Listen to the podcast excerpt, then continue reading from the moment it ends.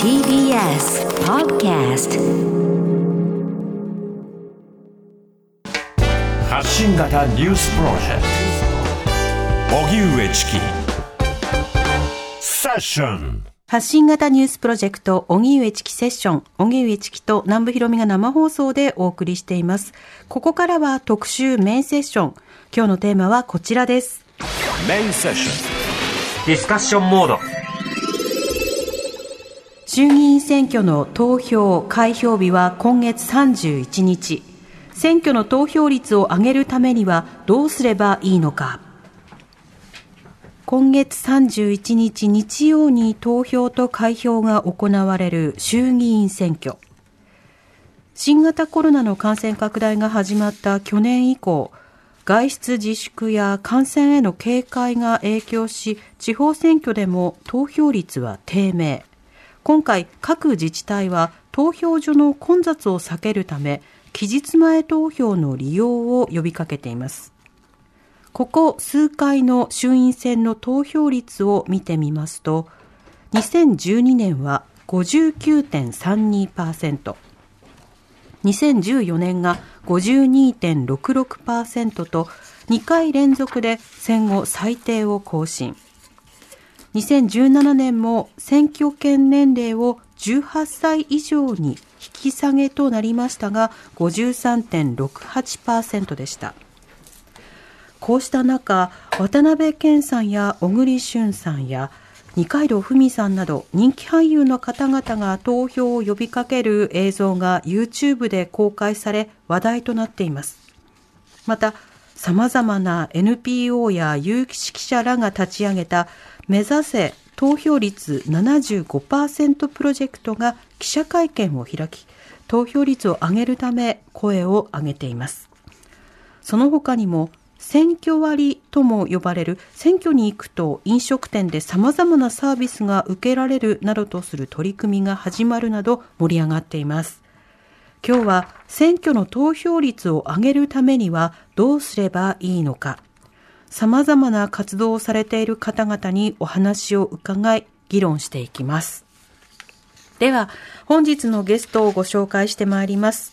まず、日本若者、日本若者協議会代表理事の室橋祐樹さんです。よろしくお願いいたします。はい、よろしくお願いします。はいお願いします。そして、リモートでのご出演になります。政治アイドルの町田彩香さんです。よろしくお願いいたします。はい、よろしくお願いいたしおます。願いします。そして、えー鹿児島大水産学部中村鈴香さんです。よろしくお願いいたします。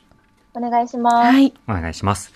ではですね、今日はそれぞれ皆さんが普段どういった活動をしているのかということから伺っていきたいと思いますけれども、室橋さんは普段どういった活動をなさってるんですか？そうですね、あの、若者の声を政策に反映させるっていうのを目指して、政治家だったりとか官僚だったり、まあ、政策提言を主にやっています。で、あとは先ほど紹介もありました、投票率75%のプロジェクトにも参加しておりまして、そこで若者の争点だったりとか、政党がそれに対してどう考えているのかっていうのをアンケートを取ったりとか、そういった活動もしてます。はい。この若者協議会始めようと思ったのはどういったいきさつだったんですか？そうですね。あの、若者の政治参加ってこれまでやっぱり投票に行こうっていう呼びかけに限定されていて、ただやっぱり若者の政治参加って必ずしも投票だけじゃなくて、やっぱり政策提言だったりとか、陳情だったりとか、デモだったりとか、いろんな形があって、で、今回、いろんな各党が公約に並べていると思うんですけど、それもじゃあそもそも政策を作るとき、公約を作るときに、若者の声を聞いてちゃんと作っているかっていうと、なかなか聞いていなくて、やっ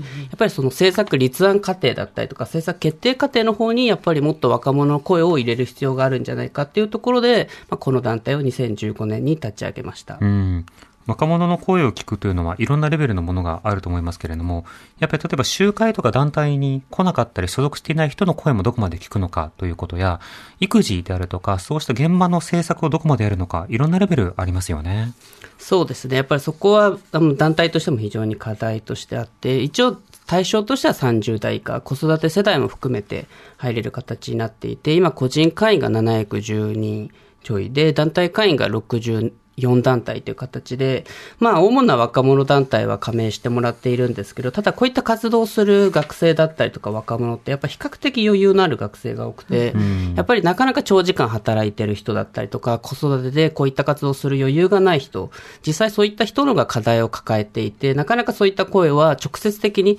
吸い上げるっていうのはやっぱりなかなか工夫しないと取れなくて、まあ自分たちの方ではなるべくそういった貧困世帯だったりとかにアプローチしているような団体の人たちちにも積極的にヒアリングしたりだったりとか、あとはデータがいろんなところで政府だったりとかも取っているので、そういったデータを積極的に見て、やっぱり若者全体がどういう課題を抱えているのかっていうのは積極的に見ようとしてます。うん確かに若者の声を上げようというふうに言ったときに、結果として、まあ比較的時間のある大学生が集まったけれども、おみはおっしゃったような高卒で今働いていらっしゃる方とか、子育てされている方が参加できないとなると、また分断につながってしまいますもんね。そうですね。やっぱりあの、若者って言ったときに結構大学生ってイメージされがちなんですけど、うん、とはいえまだ進学率ってやっぱ半分程度で、はい、半分ぐらいは結構高卒なんですよ、なかなか高卒の人たちに目が向けられていなくて、もちろん学費の問題とかあるんですけど、ただやっぱり高卒でなかなかか賃金が上がらない人だったりとか、生活が苦しい人っていう方にも目を向けないと、なかなかやっぱり結局余裕のある人たち、親がそういった払う、学費を払う余裕のある人たちばっかり政治家向くような形になってしまうので、そこはやっぱり非常に意識して、なるべく課題を抱えている人たちがどこなのかっていうのは意識して探すようにはしてます。うん。そしてあの、町田彩香さん、町田さんは普段どういった活動をなさってるんですか？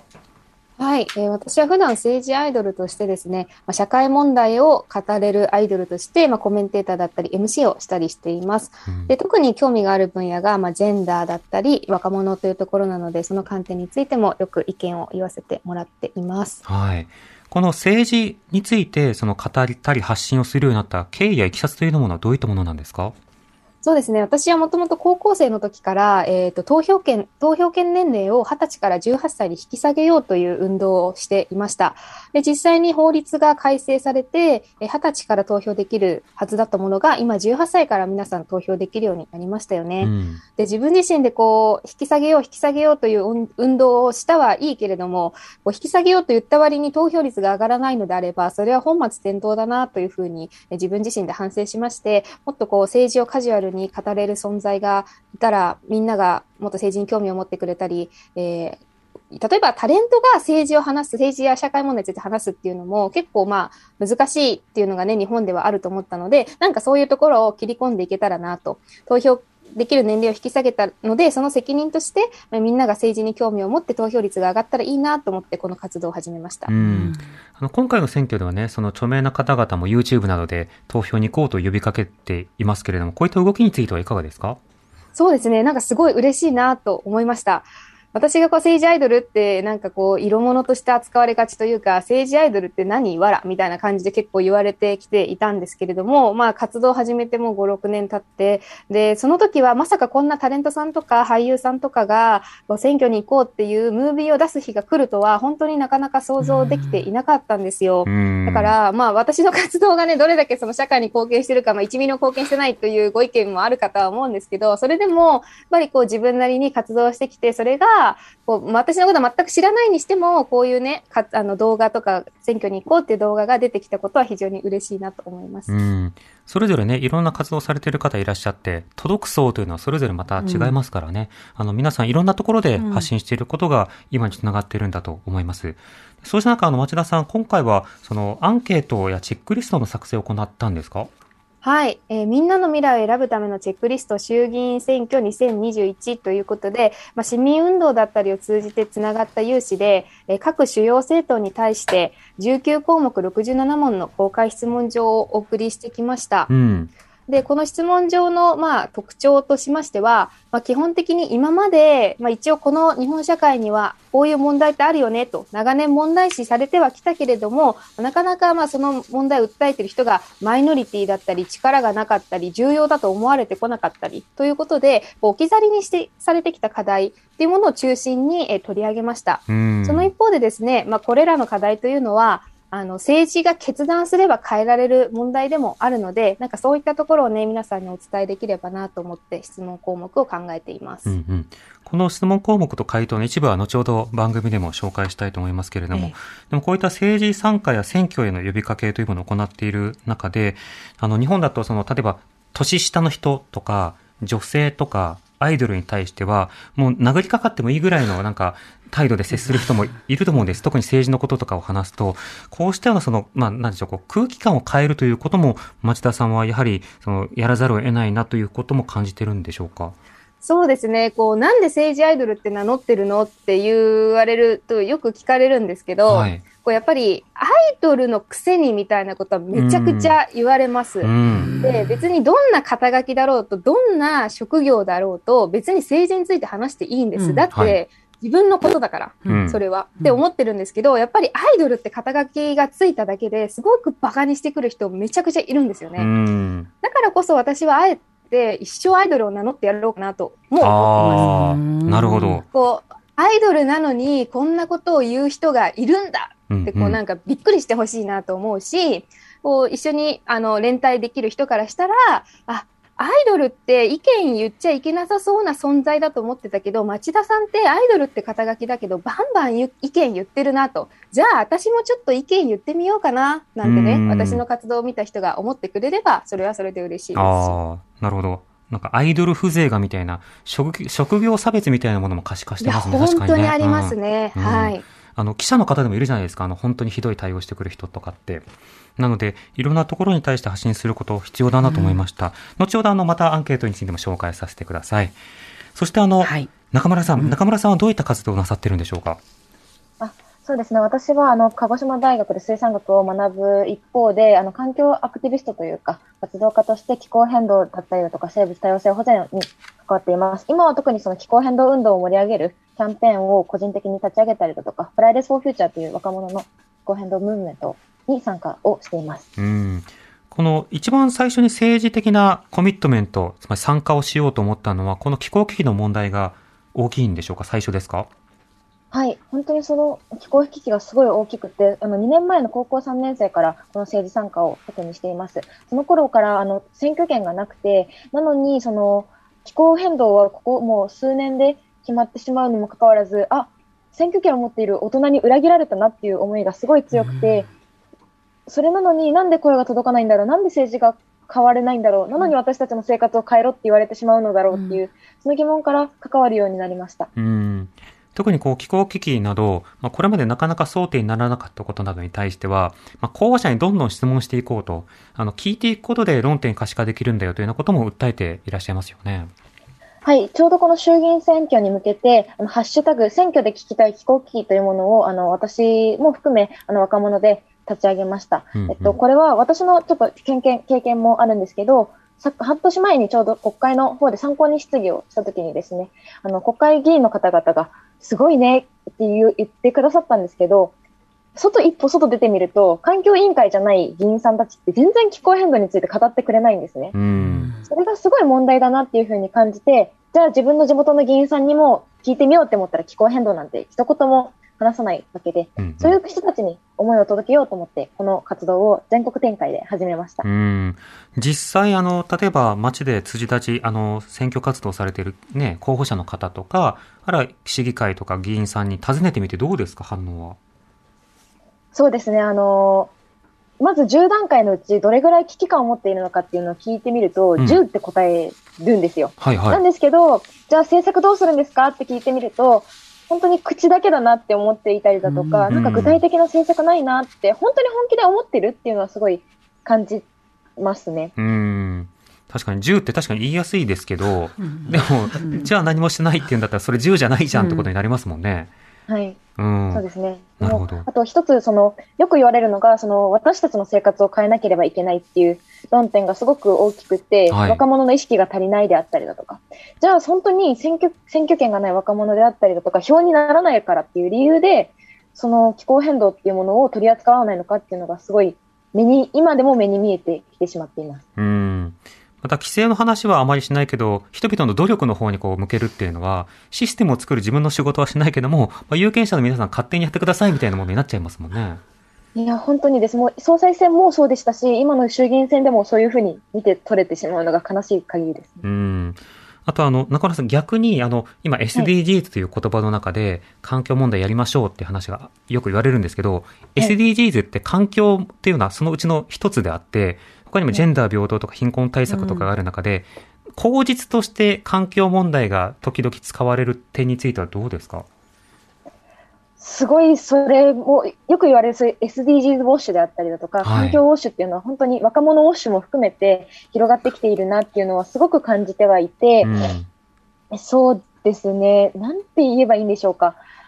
もうなんか、環境っていうものがツールとして使われてしまっていて、ただ本当気候変動って環境問題だけではなくて人権問題にも関わる問題で、なんか区切る必要性はないと思いつつも、なんかツールとして使われていることに、なんか命がかかっているのに、すごいっていう危機感と、うん。なんか、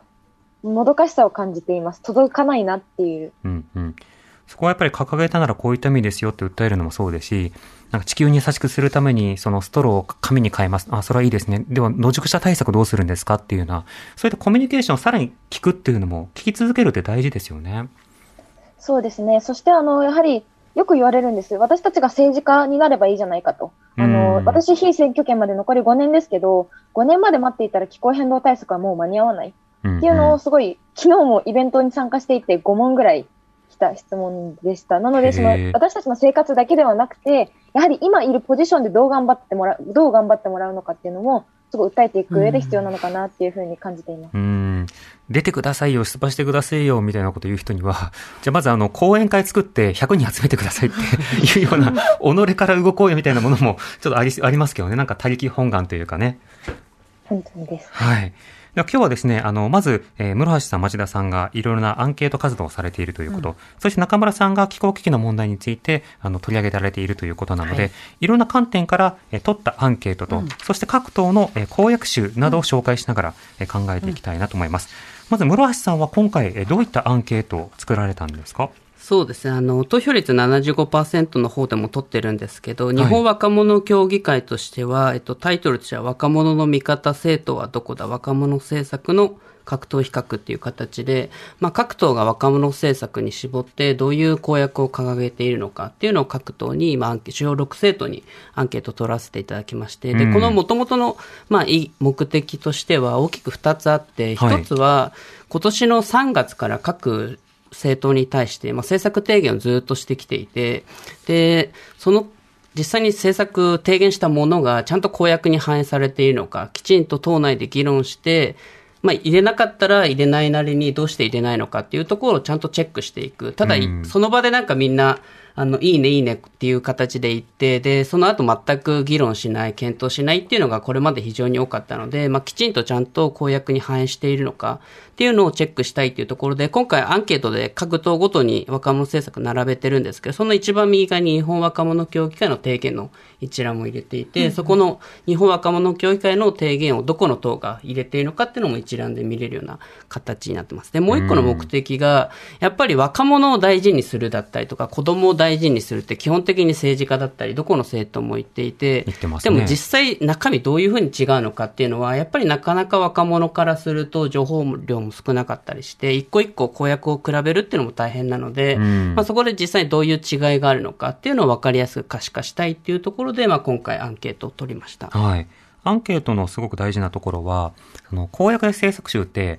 じゃあ経済政策どうしますか？教育政策どうしますかって、あの、同じ論点でみんな政策書いてくれるわけではないので、読み比べが難しい。だけどアンケート同じね、質問投げられるから、これにどう答えるのかで比較がしやすくなりますよね。うんでは、あの、室橋さん、今回、どんな項目をどう聞いて、各党どうだったのか教えていただけますか？そうですね。えっと、まあ、労働だったりとか教育とかも取っているんですけど、今回若者政治参加に関して絞って、はいあ。の、お伝えすると、まず若者の政治参加に関して、日本若者協議会としては、まあ、先ほどあの、非選挙権年齢の話も出ましたけど、やっぱり今25と30って形で、まあ、これ OECD の中でも非常に高い年齢水準になっているので、やっぱこれを20だったりとか18歳に投票年齢と同じ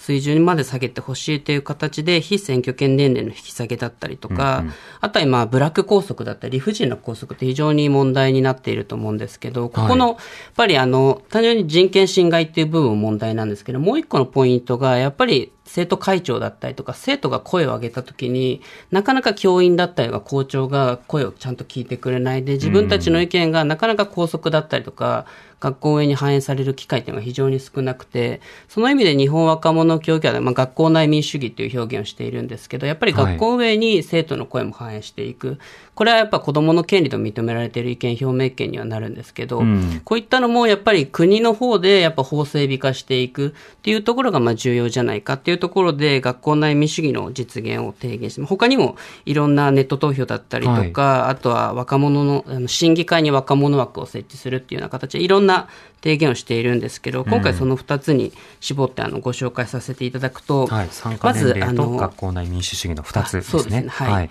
まず自民党さんに限って言うと、まずあええ。の公約に若者政治参画が一個も入っていなくてですね、うん。まずその時点でちょっと非常にショックというかびっくりなんですけど、ん。で、まあ、今回アンケートでは一応回答はさすがに多分ゼロっていうのは多分非常になんか見栄えも悪いんで、はいはい。まあ、そういう意味でアンケートでは答えてくれたんですけど、これただうんアンケートで答えてるのは基本的に党内の取り組みだけでなんか漫画入りのパンフレットを制作するだったりとか、まあ、なんか要は自分たちでどうアピールするかっていう部分しか書かれていなくて、まあ、先ほどの若者生産化のハードルを制度的に変える部分だったりっていうのは一切入っていません。で若者イコール漫画で届けっていうのも。まあ、そう、非常に安易な。ざっくり。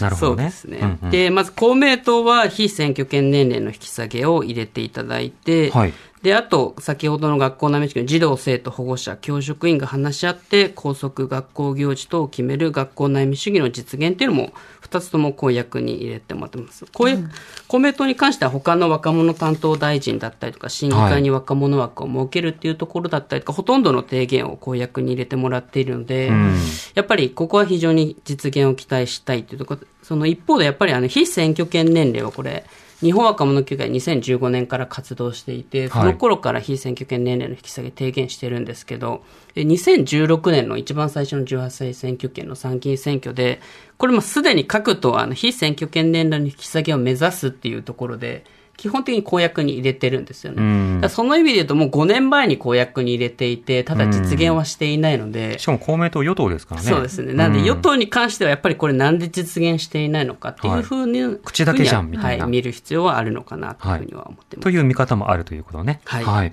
で、立憲民主党は各種選挙の非選挙権年齢を5歳引き下げるなど若者政治参加、政治への参加の機会を増大させるという形で、まあ、同じく非選挙権年齢は入れているっていうところとこれ各選挙の 5, 年5歳引き下げというのは、衆院を20歳に、それから参院を25歳にしますよということですかね。これは実際にもう立憲民主党の方では法案も作って、国会の方にも提出しているという形を具体的にもうすでに動いているものではあります。はい。で、もう一個の先ほどの学校内民主主義の方も、えっ、と、立憲民主党の方は、あ、ごめんなさい。今ここの、ちょっとアンケート表には入ってないんですけど、公約の中には学校内民主主義の話もあって、うん校則の見直しにはやっぱり児童生徒の意見も反映させていくっていうのは公約には入っております。うん。模擬選挙とかをね、実施するとか、そうしたことも言ってましたね。そうですね。んはい。で次は国民民主かなはい、国民民主党も、えっ、と、各旧選挙に出馬立候補できる。これは各旧というのは、要は、国会、国政選挙に限らず、地方選挙も含めてってことですね。はいそれを18歳。で、参議院議員、知事は25歳にするとともに、英国の若者議会の制度も参考にしつつ、若者が政治参加しやすい仕組みを作りますっていう形で、これまであの、結構野党が出していた法案っていうのは一律の5歳引き下げっていう形で、要は20歳、25歳って形だったんですけど、今回18に入れたっていうのが多はい分大きな特徴で、うんまあこれになるとやっぱ高校生だったりとか、大学生も出馬できるようになるので、初めての高校生国会議員が生まれる可能性が出てくるって、これが実現すれば、んっていうふうにはなってます。そうですね。大学生の方でも、これまた現役そうですねになるはいということもあり得るわけですもんね。うん。次は日本共産はい。党かな。日本共産党は非選挙権年齢の、あ、非選挙権の年齢を速やかに引き下げますって形で、具体的な年齢とかは書かれていないんですけど、はい。はい、引き下げっていうのは、まあ、ここも共産党もずっと言っている主張ではあります。で、うんもう一個が人権侵害の理不尽な校則の見直しを高校生の参加で進めますっていう形で、まあ、先ほどのブラック校則の、やっぱ人権侵害の部分と、あとは実際に生徒の意見を踏まえるっていうところの両方が入っているっていうところは、やっぱここは綺麗にあの、よく問題のポイントを掴んで入れているなっていう印象はありますね。文科委員なんかでね、国会で一番最初にここの校則の問題取り上げたのは共産党なので、そうですね。はいこれは含めるかなという感じですね。すね違和感はないですね。はい。で、最後に日本維新の会は、衆参両院の非選挙権年齢を18歳に引き下げ、供託金の金額を年齢に応じて見直すっていう形で、こちらも共産、あ、ごめんなさい、日本維新の会もの会はい非選挙権年齢18、1、これは一律なので、今参議院が30歳なので、一気に12歳引き下げて、18歳でも参議院選挙に出れるようにするっていうふうに、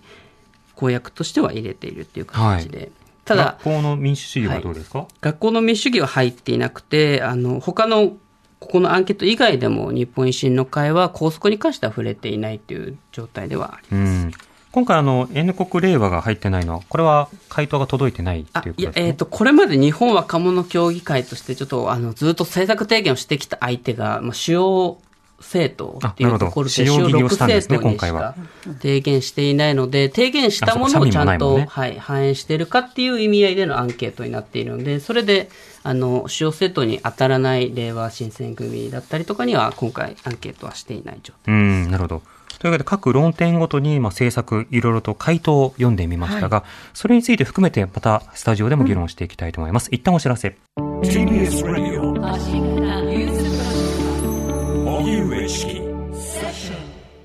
荻上チキセッション、今日のメインセッションは、選挙の投票率を上げるためにはどうすればいいのかということで、えースタジオに日本若者協議会代表理事の室橋祐樹さん、そしてリモートで政治アイドル町田彩香さん、えー鹿児島大水産学部の中村鈴香さんとお送りしています。リモートでご出演いただきます。よろしくお願いいたします。お願いします皆さん。お願いします。ます。さて、ということでですね、あの、はい。先ほどは、あの、若者協議会の方で行ったアンケート、うんね。え使用政党に対するアンケートとはいいうことで、えー取ったものをいくつか紹介してもらいました。はい。町田さん、こうやってアンケートの返答を見てみていかがですか？そうですね。こう、意外と各政党の、まあ、キャラクターというか、うんっていうのが出てくるんだなっていうのが思いましたね。うんうん本当にその自民党の漫画入りパンフレット、はいめちゃくちゃ面白いなと思って、結構自民党さんって何でも漫画のパンフレットに従うんだなっていう。そうね。憲法とかもそうですよね。憲法改正を伝えるための漫画とかね。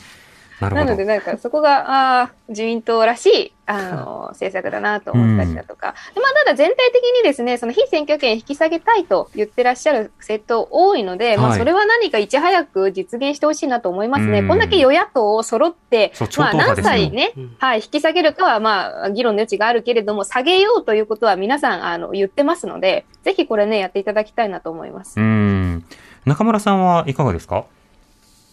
そうですね。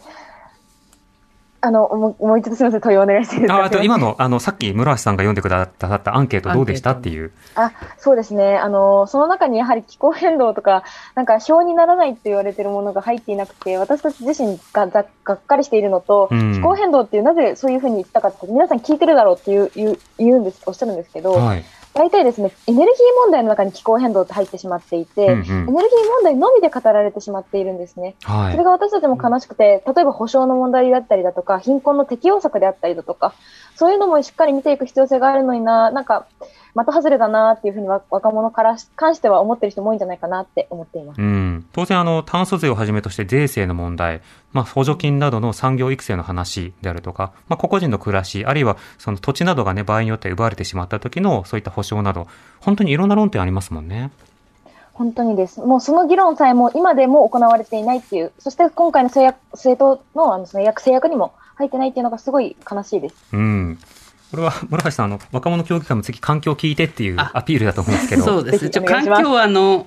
あの、ごめんなさい。別プロジェクトで、あの、日本版気候若者会議っていう形で、ちょっとちょうど別な若者団体とも一緒にやっている企画で、もうちょっとごめんなさい。ちょっと団体の立て付け的にはい、そう、はい、すみません、ちょっと反省します。はい。はい私も参加してました、とあそっちは参加してますよという、はいはい、中村さんの反応でした。では続いて町田さんが取ったアンケートなんですけれども、これはえっと、19問ほど取っていたということですけども、どんなアンケートを今回取ったんですか？はい、えー19項目67問の、えー公開質問状を各生徒に送りました。?67 問。はい、67結構多いんですけど。ボリューミーですね。はい。はい。で、えっ、と、まあ、最初は本当になんか、私たち市民運動やっていて繋がった人たちは、これをやってほしいっていうことを最初5個ぐらいで何かこうバーンと分かりやすく丸抜で何か伝えられる方法はないかっていうふうに考えて集まって話し合いを始めたんですけど、やっぱりこの問題も聞きたい、この問題も聞きたいっていうのがどんどんどんどん出てきて、え最初5項目ぐらいにしようと思ったものが、蓋を開けてみたら19項目67問になっていたという感じになりますえ。倍以上ですね。はい。ただですね、あの、ホームページあるんですけど、のも見ていただくと、意外と最後まで読めるんですよ。うんで、これなんか手前味噌な感じであれなんですけどね。はいあの、意外と67問って多いかなと思うかもしれないんですけど、読んでみると、え、こんなこと書いてあるの？みたいな補足とかも、あの、各生徒が出してたりするので、この生徒こうやって考えてるんだ、ふーんとか思いながら見てると、意外とね、一番最後まで読めちゃうなと思ったので、よかったら皆さんホームページぜひ見てください。うん。なんかね、回答を読む前に質問文見て、自分は丸ば丸だな、みたいなものをつけていてね、一致度みたいなものをこう、ポイントつけていくと、わかりやすいかもしれないですね。そうですね。やっぱり聞いたテーマが、こういわゆる大手メディアで話題になっている問題というよりかは、普段は見過ごされてきたけれども、もしくは普段はまあ無視されてきたけれども、でもこういう問題を取り組んでほしいって考えている人って世の中にいますよっていうことを可視化したいなというのが、まあ最初の思いとしてあったので、なんか既存の報道ではあまり取り上げられてないな、選挙報道ではここって争点って言われてないなっていうようなね、問いもたくさん、えー67問の中に入ってます。なのでうんそこも注目してほしいなと思います。はい。でその67問の中から今日は2つだけはい、どんな質問とどんな回答があるのか紹介しましょう。うんまずは、ジェンダー平等の実現についてというその項目の中の一つの設問です。はい。えー緊急避妊薬のスイッチ OTC 化の実現や薬局で薬剤師の関与のもと処方箋の必要なく購入可能にする取り組みを行いますか？という問いに対してちょっと待ってくださいね。はいはいあの、このスイッチ OTC 化の意味がわからないと、多分そうですね。回答の意味がわからないので、えここ町田さん、まず教えてもらっていいですか？はい、えーちょっと正確な定義を今申し上げるのが難しいんですけれども、はい。まあすごく簡単に申し上げると、まあ緊急避妊薬っていうものをこう薬局で買えるようになったりとか、えっ、と、今はお医者さんにかからないと買えないと思うんですけど、うん。そのアクセスをすごくしやすくするということの取り組みを行いますか？という質問です。うん。うん。だから今まで医師にしかはかあの出せなかったものを、まあ、スイッチングして、ちゃんとね、市販でもこう変えたりするとか、うん薬剤師とかで手に入りやすくする。するこれは当然あの、様々な、あの、権利を守るために、特にそのジェンダー平等とか、あるいは女性の、あの、身体のはい生命の健康を守る上でもとても重要になりますよね。そうですね。この緊急避妊薬を薬局でっていうプロジェクトがあったりだとか、本当にこういうリプロダクティブヘルスライツっていうところに取り組んでいる市民活動されている方、市民の団体、NPO 法人たくさんいると思います。でもやっぱりなかなかここの問題って政治に声が届いてないなって感じているんですよね。うんこう、振り返ってみると、緊急避妊薬の話じゃなくて、えー低用量ピル、えっ、と、普通の経口避妊薬ですね。っていうのも、日本で、えー認可されるまで44年かかったという記事が出てるのを読みました。はい。44年って、あの、初めて生理が来てから、あの、生理が来なくなる閉経までの時間ぐらいありますけどあの、そんな44年もあったら、あの、そん、もう必要なくなっちゃうぐらいの期間ですよっていうのがあって、だからその間にこう日本を生きていた人からしたらもう早く早くって思ってた人、うん本当にたくさんいただろうなって思うんですよね。ええ。でその一方で結構バイアグラに関してはすごい半年ぐらいで認可が下りたみたいな、うん。そういう非対称性があるっていう記事を読みまして、はい。あなるほど、みたいな。政治を決めるところに、まあ、性別とか年代の偏りがあると、こんなにも通る法案、通らない法案っていうのが差が出るんだって、うん44年と半年はさすがにすごいなと思ってしまったんですけれども。うんということがありまして、本当にこれ今すぐやってほしいですと。で、やっぱコロナ禍で、こう、なかなかこう病院のアクセスとかが悪くて、こう、望まない妊娠をしてしまうっていうこともあると思うので、ええぜひこれは今すぐ、もうまさに時代的にもやってほしいと思ってはいますね。はい。ということで聞いたということで、はいえ緊急避妊薬のスイッチ OTC 化。これ、取り組み、取り組みますか？取り組みませんか？という質問。はい。はい。じゃあ、人各党。自民党が三角です。緊急避妊薬のスイッチ OTC 化等については専門家による検討の結果を踏まえて適切に対処しますという回答です。そして立憲民主党、日本共産党、社会民主党、令和新選組、国民民主党は丸ということです。はいで、日本維新の会は未回答でした。うん、公明党も未回答ということです。はい。この回答ぶりなども含めて考えたいと思いますけど、もう一個質問しているので、あもう一個だけ質問を紹介したいので、はいこちらも紹介しましょう。えー性暴力刑法改正についての問いです。不同意性交等罪の創設を行いますか？不同意性交等罪の創設を行いますか？という問いが立てられていはいます。。不同意性交等罪というのは、まあ、同意してない性交というものを違法などにする。今だと、例えば、その合意かどうかではなくて、あの、そこで、あの、公拒不能性があったかどうか、つまりこの逆らえないようはない状況にあった、暴力で従わせていた、酩酊していた、いろんな条件がなければ性暴力だと認められない状況があるんだけれども、これを改正して、まあ、例えば、権力による差などは、えーレイプに含めましょうというだけではなくて、不同意なものを性行為ん全般を、これはあの、性暴力暴力だとうん、レイプだというふうに位置づけますかというようなことを聞いているわけですね。はいで、回答ですが、日本共産党、社会民主党、令和新選組、国民民主党は丸という回答でした。要は創設を行うということですね。えー自由民主党本部、こちら三角です。補足説明は令和3年9月に法務大臣が法制審議会に対して性犯罪に対処するための法整備について諮問し、同審議会において調査審議中であり、その結果を踏まえて適切に対応しますという回答。えー立憲民主党は三角。補足説明があって、創設に向けて検討中ですということ。うん日本維新の会も三角。補足説明はどのような構成要件にするか十分に議論した上で結論を出すべきというふうになっています。はい。同じ三角でも、随分トーンが、そうですね町田さん違いますね。そうなんですよ。ここも非常にまあ難しいなと思ったんですけれども、はいやっぱり質問をして各党が自分の気持ちで答えるわけですよね。うんうん自分は丸と思うとか、自分は×だと思うみたいな。で、その付け方が、やる気はないんだけれども、とりあえず三角にして検討しますっていう、だから一回持ち帰らせてくださいですよね。要するに一回持ち帰らせてくださいみたいなテンションの方もいれば、ああ、やりたいとは思ってるんだけれども、法律的ないろんな観点でちょっと難しいかもしれないな、三角にしておこうかな、みたいな、ちょっと自己評価低くてというか、うんすごいちゃんと見積もって三角につけてる政党さんと、なんかね、それやっぱ政党のカラーあるんですよね。はいだから自分で聞いといてなんなんですけど、この、そのテンション、政党のテンションも、あの、読むときに一緒に読んでいただけると、うんまあ、より深いところで理解が及ぶかなと思いました。行間も含めてということですよね。このアンケート結果、中村さんいかがですか？そうですね、あの、本当に面白いなと思って、私もチェックリストを全すべて読ませていただいたんですけど、うんあの、若者からしても、その、興味がなくて少しだけ興味あるんだよねっていうので、もう丸抜三角がすごい役に立って、しかもそこに解説があるっていうのはすごい面白くって、はいああ、政党職ってこういうことを言うんだって、あの、私たち、私の、あの、議会っていうか、その私の区では、立憲と自民しかいないんですけど、うんそ。の、なんていうんですか、比例区を考えるときにはすごい参考になってます。うんうん。また小選挙区でもね、あの、相対的にマシな方を選ぶということになるので、まあ、どっちもどっちだけどこっちかなみたいな、どっちかなこっちかなっていう判断にはなりますよね。うん。あと、中村さんも今ちょっと触れられてましたけど、あの、説問を読むだけでも、あ、こんなの論点としてあるんだとか、これって大事だなってそこから学ぶということもありますよね。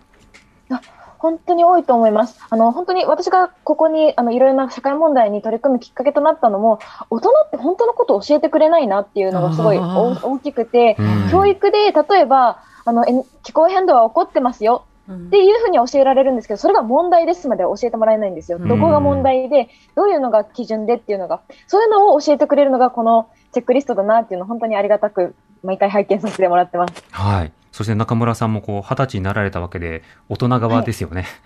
そうなんですよ。うんあの、すごい、だからこそ、まあ私12歳年下の妹がいるので、まあその子たちの未来も考えてっていう意味でよく投票を考えています。うん。あの、町田さんの取られたアンケートについて、村橋さんいかがですか、そうですね。いや、まあ、おっしゃる通りで、本当になんか質問一個一個読むだけで、やっぱり勉強になるっていうのが、やっぱり一番印象としては非常に強くて、あとはやっぱり自民党はちょっとあまりにも三角が多すぎて、うん。本当になんかこういうテーマに本当にやる気ないんだなっていう、ちょっとショッキングな結果ではありましたね。うんやっぱり結果を見ると。そうですね。あの、まあ、政党によって、例えば与党が丸と三角で答えるの場合、丸だとすぐやります。やらなきゃ嘘になりますってなるわけですけど、野党の方はこの論点で攻めますというか、この論点で、あの、しっかりと作るように追求しますみたいな立場の違いというのをどう加味するかですよね。ただ、あの、先ほど村橋さんもおっしゃってたように、前も丸って言っただけやってないじゃんとか、前も三角だったけど、その三角一体何なのっていうのはこれ問うこと必要ですよね。では続いて中村さんが注目をされているのが気候危機の問題ですけれども、この気候危機の問題についてはですねえ各党がどういった、えースタンスで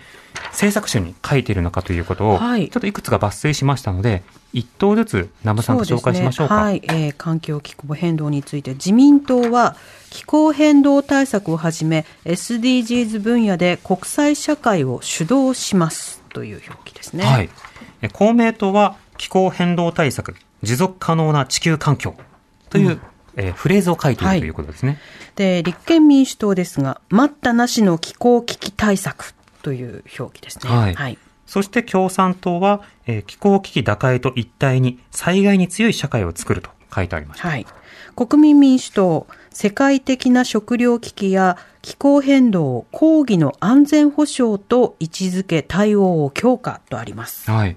日本維新の会は、危機に強い国づくりと脱炭素社会、あ、脱炭素社会に向けてというふうに書かれています。はい。えー社民党です。地球温暖化防止待ったなしという表記ですね。で、令和新選組は、必ず来る南海トラフ、ちょえー首都直下地震など大地震気候変動に備えますとあります。はい。そして NHK 党ですけれども、記載がないということで。はい。で、今回特にコピーの部分を使いましたが、ここにさらにいろんな政策が、こう、ぶら下がっているというか、えー紐付いているというような格好になりました。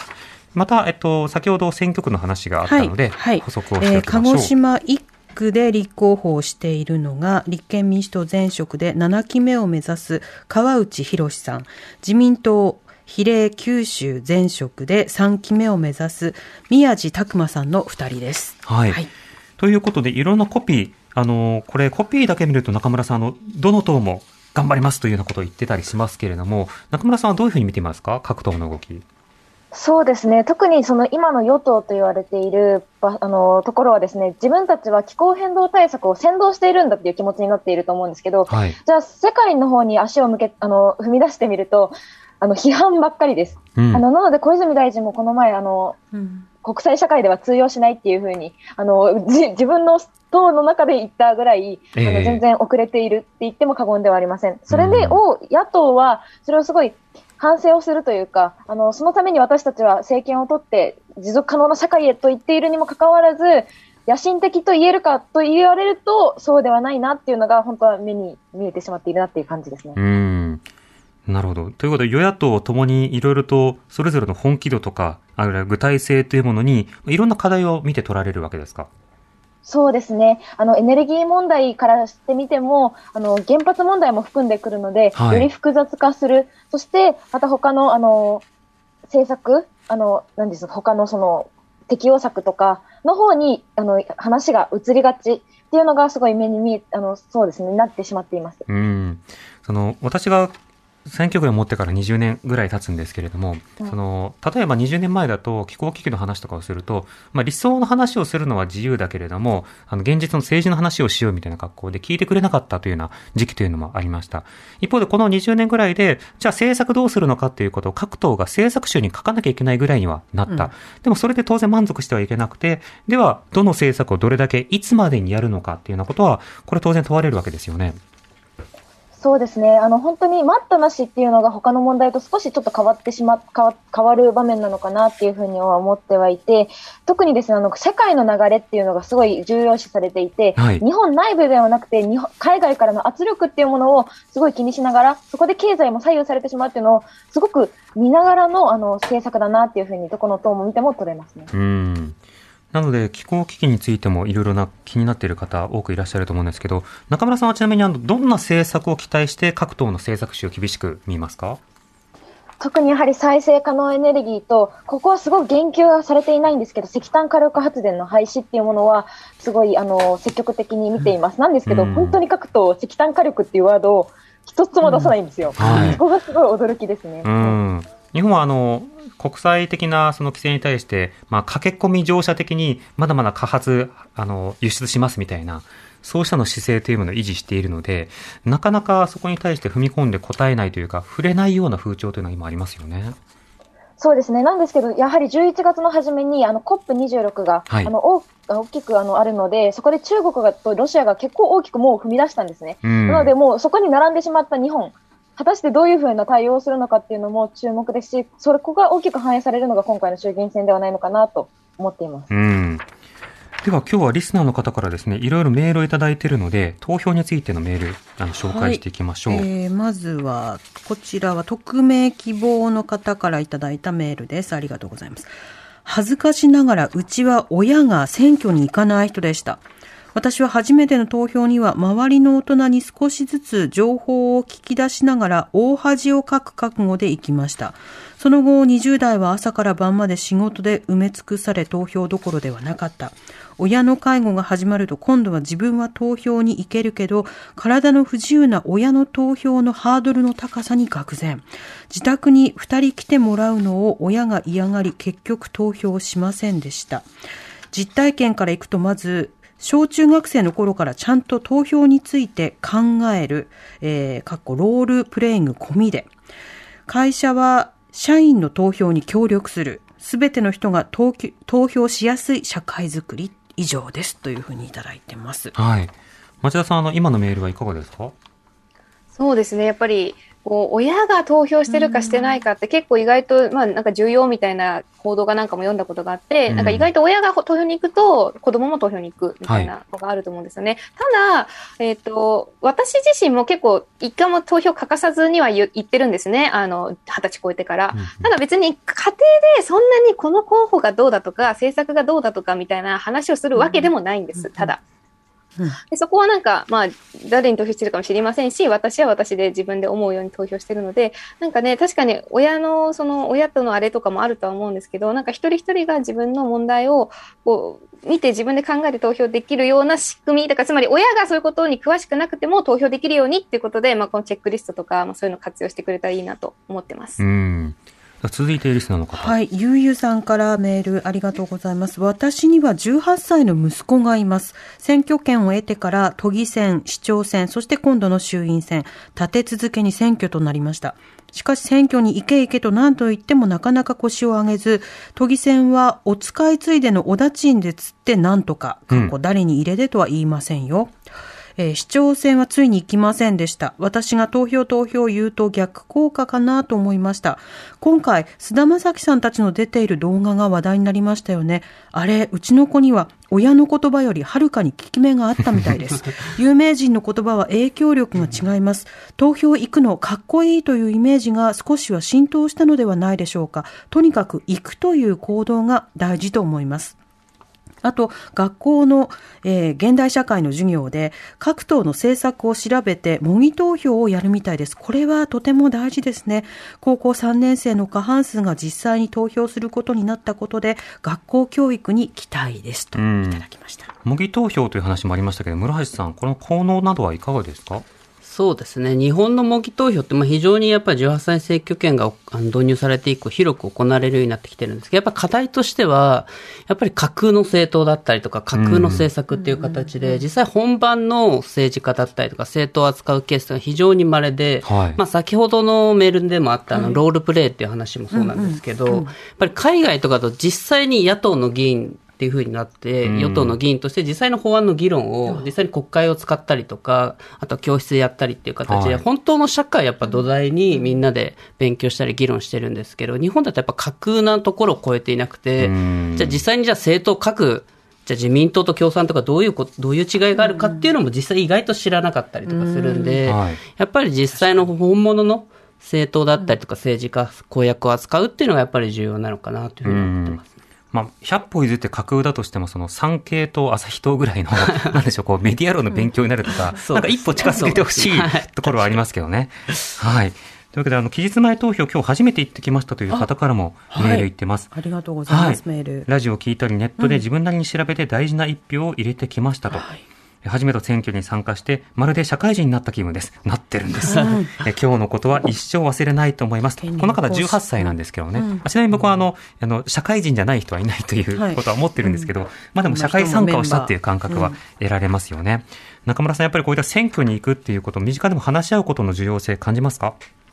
いや、本当です。私ちょっと特殊な場所に住んでいて、一緒に選挙行こうよっていうふうに言うと、方法わかんないしとか言うんですけど、いやいやいやいやと、私自身も国政選挙初めてで、うん。比例の書き方ちょっとドキドキとか思ってしまってはいるんです。なんですけど、なんか、ネットって何回も試せるんですけど、書くって1回しかできないっていう、そのはい辛さがあるんですよね。うんでもそれ乗り越えたら結構簡単で、すごいそこでも伝えるのって私も難しいなと思いながら、どう伝えようかなと思いながら一緒に友達を誘っています。うん。まあそうやってね、行くとね、戦艦の人も教えてくれたりしますし、そういったようなものに対して一つずつ関心を持つというチャンネル増やしたいですね。はい。今日は室橋祐樹さん、町田彩香さん、中村鈴香さんとお送りしました。皆さんありがとうございました。ありがとうございましありがとうたございましありがとうございまた。荻上チキ